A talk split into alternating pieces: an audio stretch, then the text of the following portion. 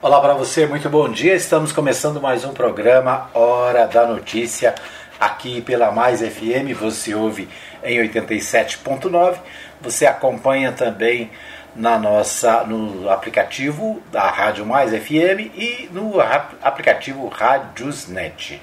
Estamos com problema no nosso site. Hoje o nosso site não está no ar, mas você pode acessar pelo Radiosnet, né? Você pode acessar também pelo nosso aplicativo da Mais FM, acompanhar também no nosso podcast o programa Hora da Notícia. Um abraço para Lucimar Batista Mendes, que já está conectada. Bom dia para você também, Lucimar, que Deus abençoe. Um abraço também para Maria Nova Silva, que já está conectada, né? Isso aí, muita gente já amanhece aí cedinho, já participando, deixando o seu recadinho, tá bom? Estamos no ar no Facebook, estamos no ar também no YouTube. Você pode deixar aí a sua manifestação, né, a sua seu comentário, o que acontece aí no seu bairro, na sua região, você pode deixar para nós né, a sua participação aqui no programa Hora da Notícia. Hoje é terça-feira. Terça-feira, isso mesmo, né? Hoje é terça-feira, dia 21 de setembro de 2021. E a gente começa o nosso programa destacando as notícias do esporte. Hoje tem Copa do Brasil, né? Hoje tem Copa do Brasil. A gente vai a São Paulo com Humberto Ferretti, que traz informações sobre os jogos de hoje da Copa do Brasil. É com você, Humberto. RBA News Esporte. Palmeiras terá reforços para o jogo mais importante do ano até agora. Nesta terça, o Verdão recebe o Atlético Mineiro, nove e meia da noite no horário de Brasília, no Allianz Parque, para o duelo de ida da semifinal da Libertadores. E o técnico Abel Ferreira contará de novo com os meio-campistas Zé Rafael, que estava suspenso, e Danilo, recuperado de lesão. A escalação será mantida em segredo até minutos antes da partida mas a tendência é que a dupla apareça no time titular. Um possível Palmeiras tem o Everton, Marcos Rocha, Gustavo Gomes, Luan e Piquerez, Danilo ou Patrick de Paula, Zé Rafael Veiga e Dudu, Wesley e Luiz Adriano. Atual campeão da Libertadores, o Verdão quer manter o embalo no torneio, no qual faz uma ótima campanha e vem de uma vitória espetacular sobre o São Paulo nas quartas de final, ao contrário do que acontece no Brasileirão competição pela qual o time até venceu no fim de semana, mas apesar de ocupar o segundo lugar atrás apenas do Atlético, somou vários tropeços nas últimas rodadas. Protagonista do título da Libertadores do ano passado, o atacante Luiz Adriano garante que o grupo está fechado e focado. Confio no trabalho, né, no, no, nos nossos objetivos e eu acho que quando a gente confia no, no, no trabalho e, e confia no elenco, a gente consegue conquistar as coisas. Então acho que isso foi fundamental para nós ter confiança no, no companheiro quando tu olha para o lado, sabe que ele vai dar conta do recado. Olha para o outro também, o outro companheiro vai dar, dar, dar conta do recado. E quem entra e quem sai está sempre dando conta do recado. Isso que está fazendo a diferença no, nesse grupo que é maravilhoso aí, por isso que conseguiu conquistar esse, esses objetivos aí do ano passado e está conquistando esses objetivos de, de ter chegado numa final do Paulista, chegar numa semifinal de Libertadores. Luiz Adriano ainda avaliou que o tempo para treinar tem feito bem para o time, que sabe o que precisa fazer. Isso que é importante, que está todo mundo com a mesma ideia e então daí a gente conseguiu concluir no jogo do Chapecoense o que a gente trabalhou na semana e a nossa ideia de jogo e, e conseguimos concluir bem no, no, no jogo. E agora é dar continuidade aí. Hoje deu uma continuidade para relembrar o que a gente vem fazendo na semana para o jogo de terça-feira. E então acho que está todo mundo com a, com a ideia bem fixada na cabeça, está todo mundo com, mesmo, com a mesma ambição e com o mesmo foco. O duelo de volta entre Atlético e Palmeiras será semana que vem em Belo Horizonte. De São Paulo, Humberto Ferretti. Muito bem, nós ouvimos aí Humberto Ferretti, ele trazendo né, as informações sobre a Copa do Brasil. O jogo acontece, os jogos acontecem hoje, né? Então hoje nós temos é, Copa do Brasil é, e as já é, em fase de decisão, né? Já em fase decisiva. Palmeiras e Atlético Mineiro jogam às 21h30 no Allianz Parque em São Mas é isso, né? Palmeiras e Atlético hoje é o jogo, vamos dizer assim, importantíssimo para nós, né? Que somos atleticano. Então é o principal jogo. A Série A e Série B do Brasileirão né, tem recesso nessa terça-feira. Terça-feira é dia de Copa do Brasil. Muito bem, esse é o destaque do nosso Bola na Rede de hoje. Bom, é, vamos às principais notícias do dia, os principais destaques das, dos sites de notícias brasileiros. E a gente começa é, pelo Portal 1, Portal G1, né? Portal G1, destacando o seguinte: morte de adolescente em São Bernardo, na Grande São Paulo, não tem relação causal com vacina contra a Covid-19, diz Anvisa. A Anvisa informou em nota que irá notificar o caso à Organização Mundial de Saúde, a OMS, para avaliação e é, ressaltou que os benefícios da vacinação superam significativamente os potenciais riscos. A Agência Nacional de Vigilância Sanitária, portanto, afirmou na noite desta segunda-feira, dia 20, que não existe relação causal entre a morte de uma adolescente de 16 anos em São Bernardo do Campo, é, no dia 2 de setembro, com a vacina Pfizer é, contra a Covid-19. A jovem morreu oito dias após receber a primeira dose do imunizante. A agência se reuniu com técnicos da Secretaria de Saúde de São Paulo e do Ministério da Saúde para investigar o caso. A Anvisa informou em nota que irá notificar o caso à OMS para avaliação e ressaltou que os benefícios da vacinação é, superam significativamente, significativamente os potenciais riscos. Em 17 de setembro, a Secretaria de Estado de São Paulo também havia concluído que a morte não tinha relação com o imunizante. O que aconteceu é o seguinte: essa jovem foi vacinada, ela oito dias após a vacinação, ela veio a óbito e o, alguns é, relacionaram o seu óbito à questão de ter sido vacinada. Né? O, a Secretaria de Estado, Secretaria de Saúde do Estado de São Paulo já havia descartado essa, essa ligação.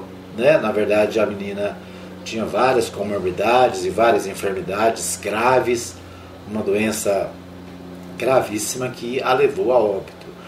Isso acabou levando o governo brasileiro e o ministro da Saúde a suspender a vacinação de jovens e adolescentes no Brasil. Recomendou que fosse suspensa.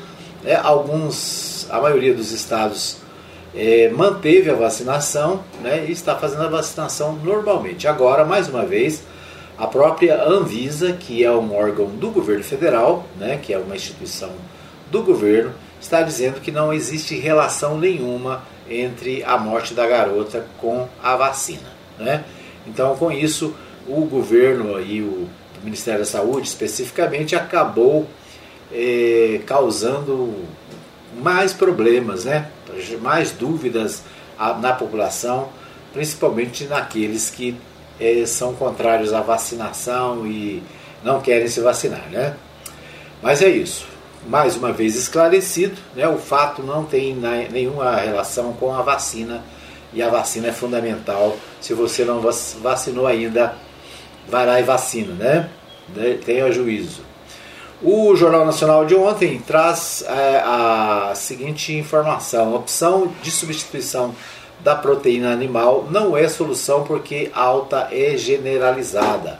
A inflação dos alimentos está pesando principalmente no bolso dos mais pobres. A dificuldade maior para pagar as contas e levar a vida é uma realidade de dezenas de milhões de brasileiros.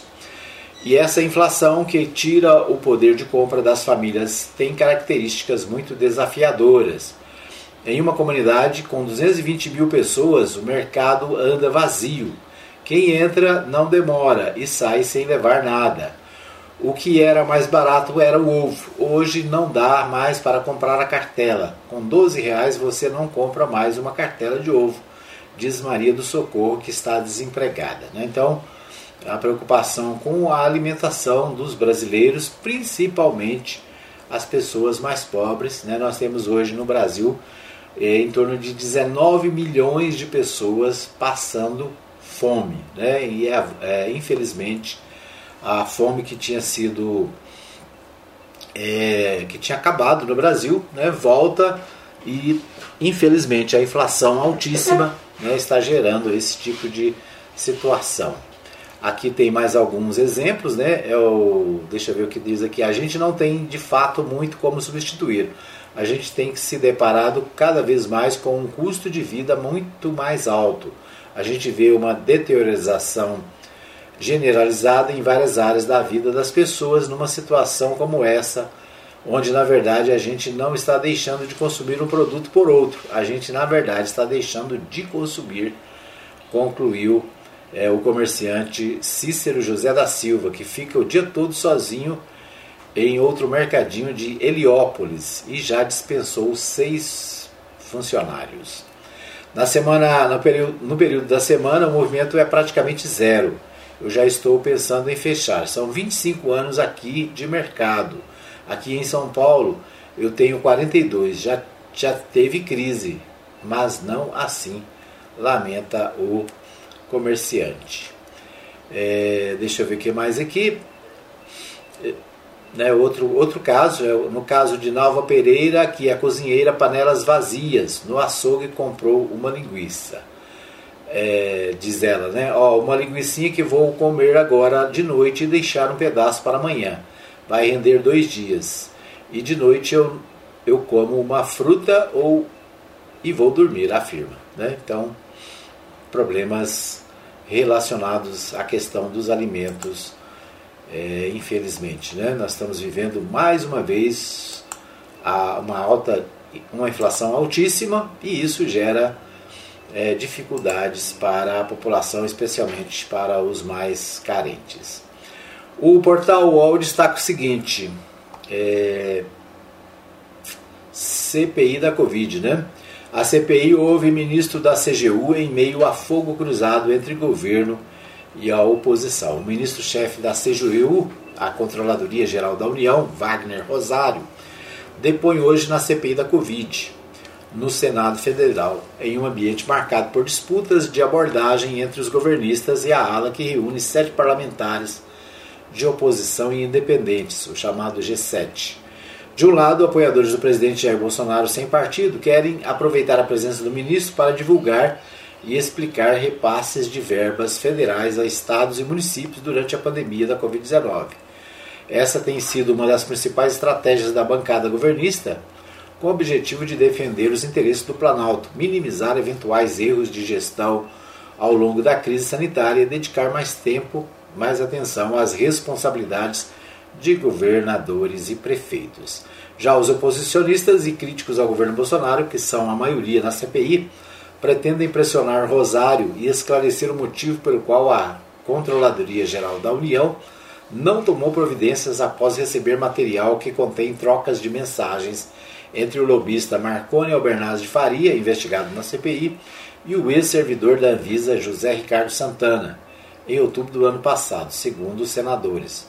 Os diálogos obtidos pela CPI sinalizaram suspeitas de que o lobista teria atuado junto a dirigentes do Ministério da Saúde, entre os quais o ex-diretor de logística Roberto Dias, para favorecer a empresa Precisa Medicamentos em um processo de aquisição de testes rápidos contra a Covid-19. Então, né, mais um depoimento na CPI da Covid-19 que acontece no Senado Dessa vez, né, quem vai estar no banco de testemunhas é o Wagner Rosário, ele que é o controlador geral da União. Né?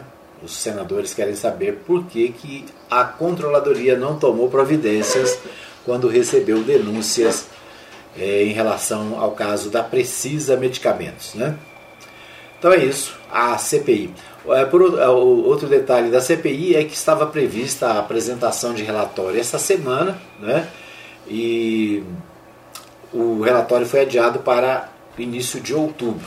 Né? Então nós vamos ter aí mais alguns dias é, de debates com relação à Covid-19. Né? Há uma denúncia também com relação ao uso da hidroxicloroquina né, e da ivermectina e que uma instituição é, de São Paulo teria feito é, testes, né, sem autorização dos pacientes, sem divulgar os resultados corretamente.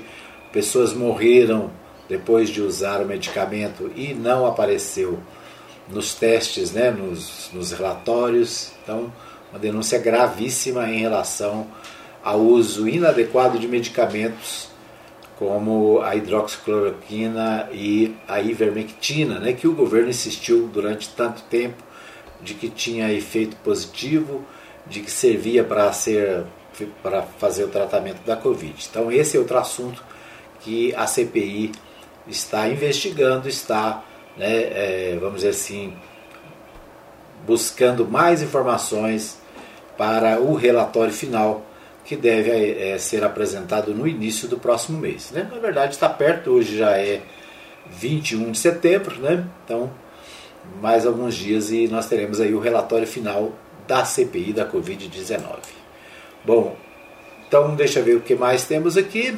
É isso, né? Os destaques, os principais destaques dos portais de notícias do Brasil aqui no nosso na nossa pauta nacional no primeiro bloco do programa Hora da Notícia. Muito bem, nós vamos para um pequeno intervalo, daqui a pouquinho a gente volta com mais informações no nosso PHN. Fica aí que eu volto já já. Muito bem, estamos de volta para o segundo bloco do programa Hora da Notícia. Você ligado, você bem informado aqui na Mais FM, você acompanha as principais notícias do dia, né? Você tem a informação das notícias nacionais, das notícias do estado de Goiás e também da nossa cidade, né? Um abraço para você que nos ouve em qualquer lugar da cidade. Quero mandar um abraço especial para os nossos ouvintes do setor industrial Munique Calisto, do Jardim Esperança, né? agora tem lá o Cerrado 1, Cerrado 2, Cerrado 3, né? Cidade Industrial. Um abraço pessoal do Dayana, né? ali também é próximo ao distrito agroindustrial de Anápolis, o DAIA. Um abraço para você no DAIA que nos ouve também nas empresas, para você que nos ouve em qualquer lugar da cidade de Goiás e do mundo. Nosso abraço Obrigado pelo carinho da audiência. Né? É isso aí. Muito bem.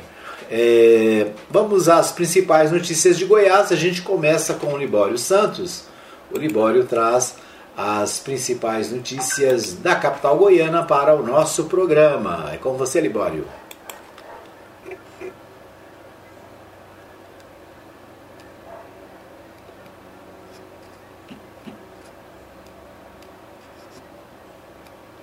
Câmara Federal continua analisando o piso nacional para enfermeiros. Pai e madrasta presos por torturar a criança de 4 anos. MDB e DEM vão selar apoio para as eleições de 2022 em Goiás. Eu sou Libório Santos, hoje é dia 21 de setembro, terça-feira. Esses são os nossos destaques. Em Goiás, 100% dos idosos em instituições de longa permanência já foram vacinados com a dose do reforço da Covid-19, mais conhecido como a terceira dose. Ao todo, são cerca de 25 mil idosos. Por outro lado, o governo estadual garante que deve cumprir a meta de vacinação contra a Covid e vacinar toda a população do estado acima de 18 anos até o final deste mês. O litro da gasolina comum já pode ser encontrado a quase R$ 7,00 em algumas regiões de Goiás. De acordo com o levantamento da Agência Nacional do Petróleo, o combustível é vendido a R$ 6,87 em alguns postos de Jataí e a R$ 6,79 em postos aqui da capital. Com o de agosto, a Petrobras somou oito reajustes do combustível somente esse ano. Santiago já estuda a possibilidade de se adotar racionamento no abastecimento de água na Grande Goiânia, exemplo de algumas cidades do interior. A Assembleia Legislativa acaba de aprovar um projeto de autoria do Executivo que trata de reajustes para servidores, mas através de benefícios como auxílios. O deputado Major Araújo apresentou emendas para melhorar o projeto, mas não conseguiu aprová-las. Major Araújo diz que não concorda com essa forma de reajuste salarial e explica por quê. Eu, como servidor e como sindicalista que fui, fui presidente da entidade da Associação de Oficiais, reunindo com todo o fórum, eu sempre coloquei contra qualquer tipo de remuneração que não seja incorporável, porque eh, não garante segurança, ela pode ser revogada a qualquer tempo, qualquer abono, qualquer auxílio, alimentação, auxílio aprimoramento que foi feito para a saúde, ou outro auxílio que foi estendido na saúde, que representa, segundo eles, a produtividade. Qualquer desses auxílios aí que não são incorporados, primeiro, o servidor, às vezes, quando ele mais precisa, ele perde, que é os afastamentos por problema de saúde, às vezes relativo à função. Segundo, ele não leva para inatividade, ele não remunera também os inativos que deram sua vida inteira pelo, pelo Estado e pela sociedade goiana. E, enfim, não tem segurança nenhuma porque ele pode ser revogado a qualquer tempo. Ele não representa remuneração efetiva. Pai e madraça foram presos suspeitos de agressão a uma criança de 4 anos de Aparecida de Goiânia. A menina foi encaminhada para o hospital com um braço quebrado e hematomas em diversas partes do corpo. Segundo a delegada Bruna Coelho, que chamou a polícia militar, foi o pai da menina após ser aconselhado por uma irmã. Enquanto acusava a companheira de agredir a criança, ela também o acusou do mesmo crime. Assim, o delegado plantonista resolveu deter ambos. Família que pratica violência unida também vai preso unida. Após a deliberação do Executivo Estadual do MDB a favor da união com o governador Ronaldo Caiaro para as eleições do ano que vem, o presidente do partido Daniel Vilério Democrata darão mais um passo nesta semana e vão selar de vez a aliança entre os dois partidos MDB e DEM no encontro partidário aqui na capital na próxima sexta-feira. Com a presença de Caiado, a expectativa é que o governador anuncie Daniel como seu candidato a vice, mas o anúncio não deve ocorrer ainda para não haver descontentamento dentro da base caiadista, pelo menos por enquanto. Enquanto isso, o prefeito de Aparecida de Goiânia, Gustavo Mendanha, que também aparece como pré-candidato ao governo estadual, anuncia que vai mesmo deixar o MDB. Ele defende que o partido lance candidato próprio. O secretário estadual da Saúde, Ismael Alexandrino, vai acumular o cargo de presidente do IPASGO e anunciou a realização de um pente fino nos procedimentos autorizados pelo Instituto. Comissão de Seguridade Social e Família da Câmara Federal promoveu uma audiência pública, um debate por iniciativa da deputada Flávia Moraes, com a finalidade de se discutir questões referentes à profissão da enfermagem. Tramita na casa um projeto que define a carga horária semanal em 30 horas e também trata do piso salarial para a categoria. A deputada Flávia Moraes destaca a importância da aprovação dessas medidas. Bom, na verdade, é mais do que justo esse reconhecimento da nação brasileira em relação a esses profissionais, principalmente nesse momento da guerra contra o Covid, que são os grandes heróis dessa guerra, aqueles que estão no fronte enfrentando a pandemia e que há muitos anos lutam né, por esse reconhecimento né? Tanto as 30 horas, que seriam a carga horária, como também o piso nacional. E hoje a discussão da viabilidade disso, da aprovação desses textos, e aí a tentativa de um acordo, de uma negociação que viabilize da melhor forma possível uma conquista, um avanço para essa categoria que muitas vezes fica invisível, né, no meio do trabalho da saúde, mas que com certeza precisa de ter esse reconhecimento. Eram essas as informações de hoje de Goiânia, informou Libório Santos. Muito bem, nós ouvimos aí então Libório Santos trazendo os principais destaques do noticiário de Goiás, né, os destaques aí é, do Libório para o nosso programa e quero destacar aqui essa questão né, da, da questão salarial dos enfermeiros, o trabalho que está sendo feito na, na Câmara dos Deputados, né, a valorização dos trabalhadores da saúde nesse tempo é fundamental.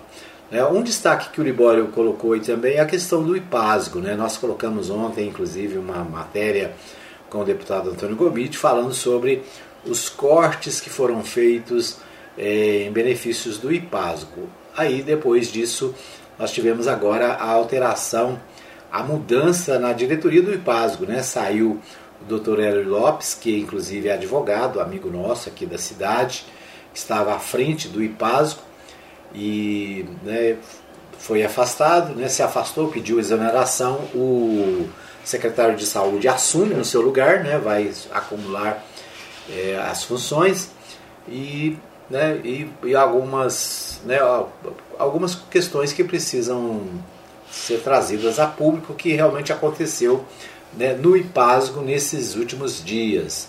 Nós tivemos aí a diminuição de, de benefícios para os servidores, né, a diminuição do atendimento, e pode ter sido essa a razão da saída do ex-presidente Hélio Lopes, doutor Hélio Lopes, aqui de, Anápolis. Né? Então, ele que é, assumiu o IPASGO recentemente, né, uma, uma espécie de valorização dos anapolinos no governo Caiado, né, e já está fora do governo, já está fora da presidência do IPASGO. Né? Depois nós vamos acompanhar aí o que de fato aconteceu para que o presidente pedisse a sua exoneração, a sua saída da, da liderança do IPASGO. Né?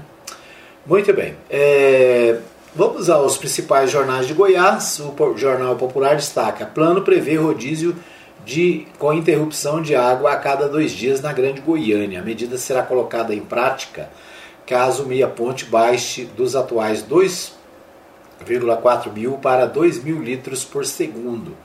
Ela, é, racionamento deve atingir parte de Aparecida e 34% de Goiânia, nos bairros atendidos pelo rio Meia Ponte. Né? Então, a preocupação com o abastecimento de água 442 bairros de Goiânia e Aparecida são atendidos pelo sistema Meia Ponte, né? E a falta d'água, né, a diminuição da vazão é, nos, nos mananciais goianos está trazendo essa situação de rodízio, interrupção de atendimento né, e é, atingindo Goiânia. Aqui em Anápolis não é diferente, nós tivemos essa semana passada né, falta de água por alguns dias e em várias regiões da cidade, mais de 200 bairros da cidade ficaram sem água, né? Então é uma preocupação dos goianos, uma preocupação nacional, né? Já a questão da falta de chuvas, a questão da, da diminuição da quantidade de água nos reservatórios, então é preciso precaução, né? e é preciso economizar, é preciso ter, estar acompanhando para não deixar, para não ficar sem água em casa, né? Então, plano prevê rodízio com interrupção de água a cada dois dias em Goiânia, situação grave, né? Portanto, na capital, em Aparecida, em Anápolis e várias outras cidades de Goiás, nós tivemos aí né, várias cidades que já estão com racionamento de água em Goiás. Então, essa é uma preocupação, né? Todo mundo torcendo para que chova. Há uma expectativa de chuva no final de semana. Vamos ver se confirma, né? Muito bem. É, deixa eu ver o que temos mais aqui. Nós falamos sobre a questão do IPASGO. O Jornal Popular também destaca IPASGO vai auditar faturas de laboratórios, clínicas e hospitais. O Instituto teve aumento de quase 30% a pagar por serviços na comparação entre janeiro e agosto desde, é, desde com todo o ano de 2020. O corte de atendimentos é suspenso, né? Então, o corte de atendimentos que havia sido anunciado, segundo o Jornal Popular, está sendo suspenso. Né? Então, vamos acompanhar a situação do IPASGO, né? É, outra manchete do Popular diz: Vem aí pente fino no IPASGO. O podcast resume tudo que é notícia em Goiás, no máximo em 5 minutos. Né? Então, aqui uma propaganda aqui do podcast do jornal O Popular. No Diário da Manhã, a Prefeitura de Goiânia lança plantio de 96 mil espécies. A, a Agência Municipal de Meio Ambiente inicia plantio de 46 mil mudas para recuperar áreas que perderam cobertura vegetal. A Comur começa com 50 mil sementes para implantar paisagismo sustentável nos espaços públicos urbanos. Achei estranho aqui 96 mil espécies. É muita espécie, né? Deve ter alguma coisa errada nessa formação. Mas o fato é que a Prefeitura de Goiânia né, está plantando árvores.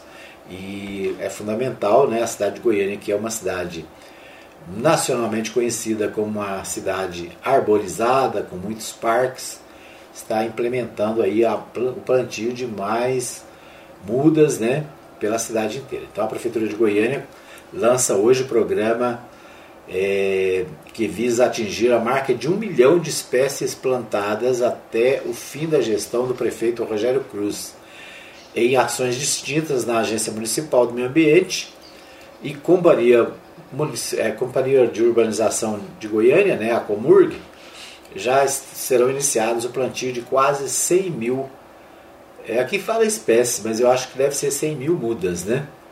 Queremos lembrar no Dia da Árvore a importância da preservação do nosso patrimônio natural, mas com uma ação efetiva que vai perdurar ao longo do ano e com impacto muito positivo sobre a composição da arborização da cidade.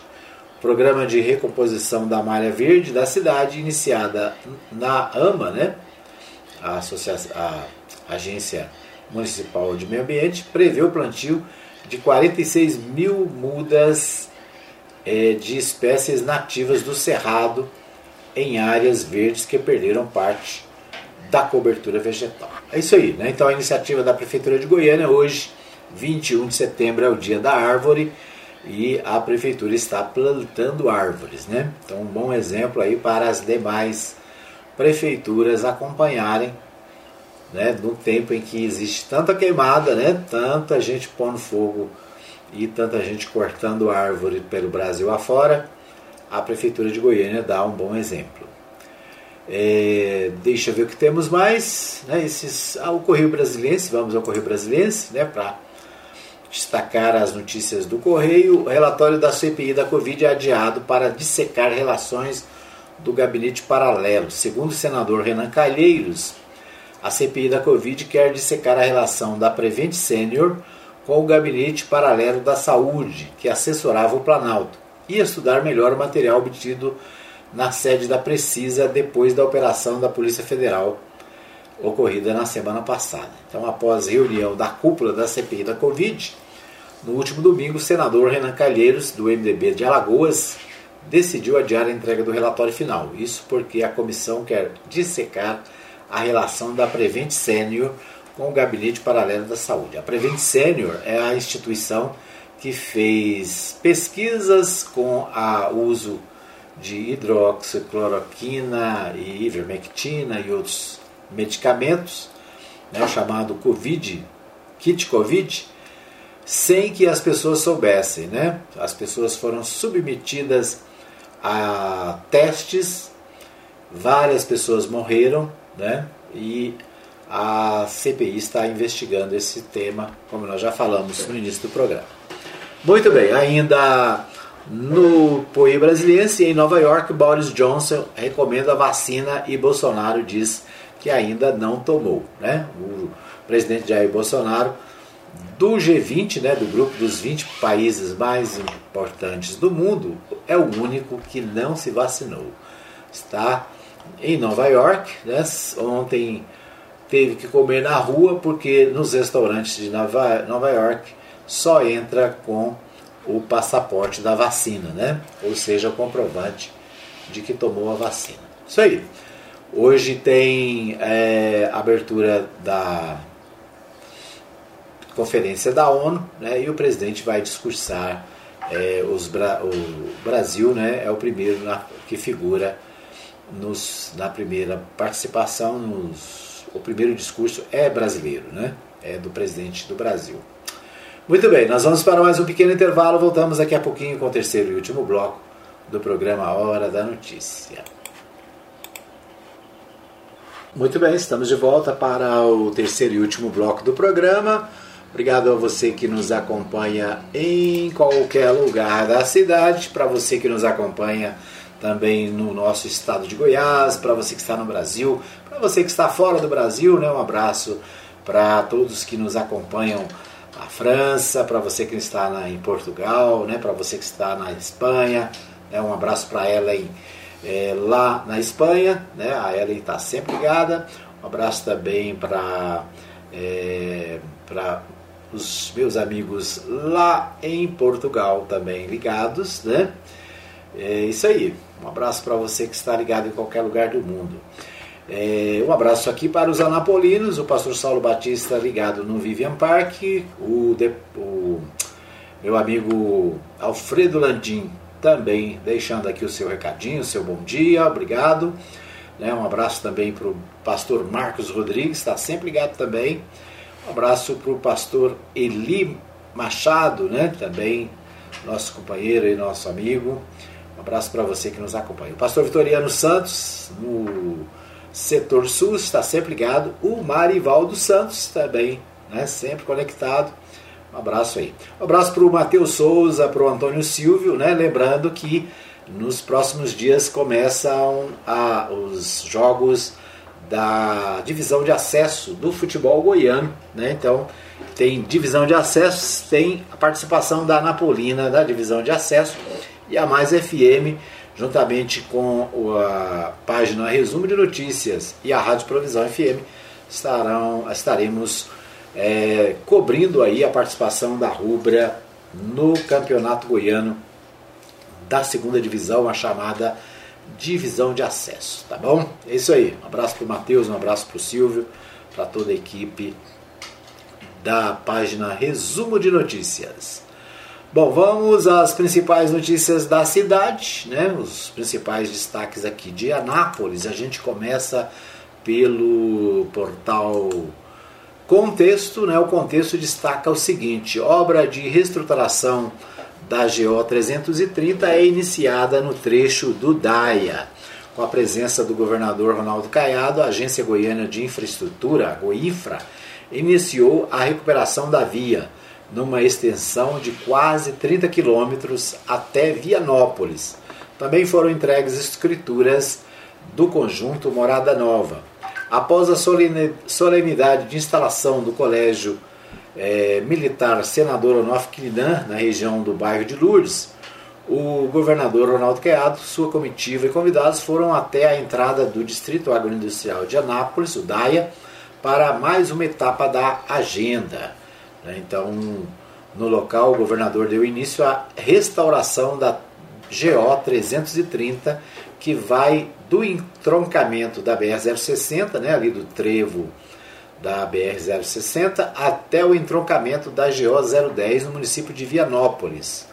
Uma parte da obra está concentrada na recuperação da via principal do Daia, que tem um tráfego intenso, tráfego intenso devido ao escoamento da produção das indústrias, bem como o deslocamento de empresários e trabalhadores. A obra, inclusive, é, a obra era, inclusive, né, uma antiga reivindicação do setor produtivo da cidade. Então, de fato, né, o governador esteve em Anápolis ontem, inaugurou né, o Colégio Militar, que na verdade é o Colégio Onof Kinan, lá no bairro de Lourdes. Né, fizeram uma reforma no colégio e agora vai instalar ali o quarto colégio militar da cidade. É, nós temos o Arlindo Costa na Santa Isabel, o Gabriel Issa na Vila Góes, o, o, acho que o outro é o Frei João Batista, né, no, no Maracanã, e agora o Anofquinan no bairro de Lourdes. São quatro escolas do Estado que se transformam em escolas é, militares, né? As escolas tradicionais da cidade, escola normal, o José Ludovico de Almeida, Antecina Santana, continuam abandonados, né? Continuam lá é, abandonados há anos. Precisam também de reforma, precisam de é, melhorias. Então vamos né, torcer para que isso aconteça em breve, né? Bom, mas voltando aqui à matéria, o presidente da Agência Goiana de Infraestrutura, Goinfra, o Pedro Salles, que está assumindo a Agência Goiana de Habitação, a GEAB, fez um balanço das obras que o governo do estado realizou e está realizando na região de Anápolis. Salles citou um balanço de 5 milhões e 500 mil reais investidos na GO 222 de Anápolis a Nerópolis. Cerca de 12 milhões, disse, foram investidos na 437, a GO 437, que liga Anápolis à Gameleira de Goiás.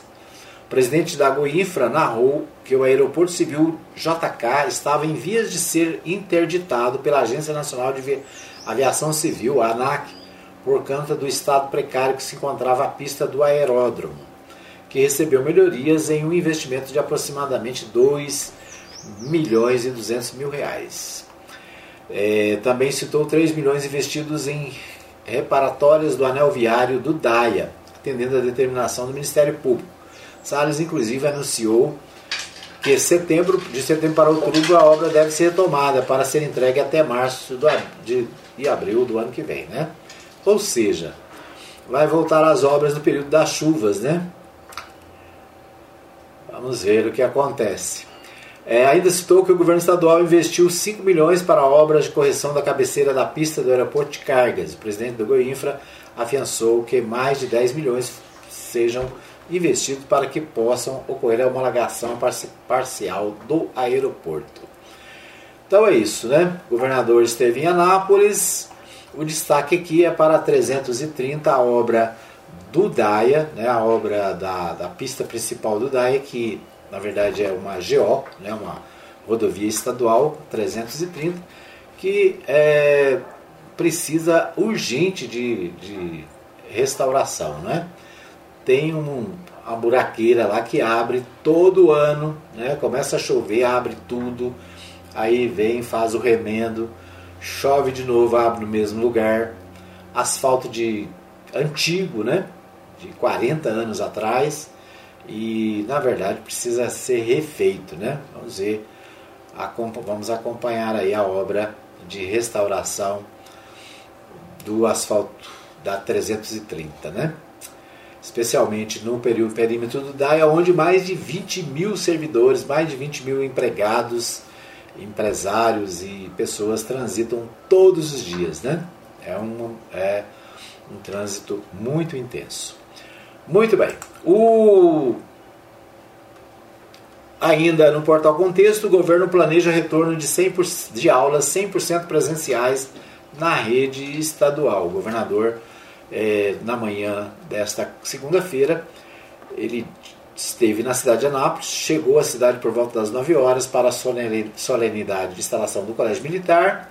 Né, durante a solenidade, entregou é, Chromebooks para os alunos da unidade de ensino e também falou da questão da volta dos alunos às escolas, né? 100% de retorno às aulas é, é, o que se prevê para breve, né? Então a pergunta para os professores, né? Tá todo mundo vacinado, todo mundo em segurança, vamos acompanhar, né?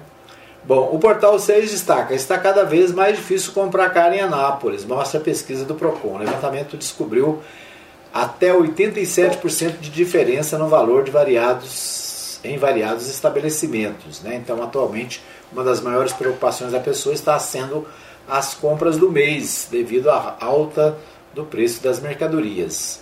Uma das principais reclamações é referente aos cortes de carne, cujos preços, cujos preços sofreram forte aumento no Brasil afora. Né? Então, Anápolis também, as pessoas é, com dificuldades para comprar carne, né? além do preço alto por causa né, da, da crise econômica, ainda tem a diferença de preços de estabelecimentos para de um estabelecimento para outro. Né? Então é preciso, de acordo com a pesquisa do PROCON aqui, é preciso que o consumidor esteja atento. Anápolis voltará a ter eventos, shows e festas. É o destaque do portal de Anápolis, né? É, o presidente da Câmara Municipal de Anápolis, vereador Leandro Ribeiro, usou a tribuna nesta segunda-feira para anunciar que, em reunião na última semana com o prefeito Roberto Naves, do PP, Partido Progressista, é, ficou combinado que a partir do dia 30 de setembro será publicado um novo decreto beneficiando a classe. A flexibilização e a retomada das atividades econômicas na cidade se deve a mudanças positivas no cenário epidemiológico, que é o resultado da vacinação da população adulta. Segundo o parlamentar, ficou combinado também que o Poder Executivo irá analisar a possível volta de torcidas nos estádios, tendo em vista que a Associação Atlética Arampolina, a Rubra, estreia na segunda divisão diante do Morrinhos, fora de casa, no dia 3 e segue também os jogos em casa, claro, né? Começa no dia 3 em Morrinhos e depois né, tem sequência aí, claro, vários jogos no estádio Jonas Duarte. Então a expectativa aí com a liberação de público para o Jonas Duarte, para as partidas da Associação Atlética Anapolina. Né? Então, os torcedores da Rubra aí atentos né, a essa possibilidade. O portal Anápolis destaca: a vereadora Andréa Rezende, do Solidariedade, defende continuação da agência do Correio dos Correios na cidade. Né? A vereadora Andréa Rezende demonstrou a sua insatisfação diante do encerramento de uma das unidades do Correio dos Correios em Anápolis. Na última terça-feira, durante sessão ordinária na Câmara Municipal, a parlamentar salientou que o fechamento da agência é um desrespeito à cidade em seu discurso na tribuna. Né? Então, a previsão de fechamento da agência dos Correios na Avenida Tiradentes. Né? Então, desde 2019, quatro agências foram fechadas, permanecendo apenas duas em funcionamento no município. Então é isso, né? A vereadora Andréa Rezende questionando o fechamento da agência na Avenida Tiradentes. Isso aí, esses os destaques do nosso programa de hoje. Obrigado pelo carinho da audiência, né? obrigado pelo, por você que está conosco. Compartilhe o nosso programa, né? você que acompanha no Facebook, para você que acompanha também nos, no nosso canal no YouTube, nosso muito obrigado. Né? E para você que está em 87.9, para você que está nos aplicativos, o nosso abraço.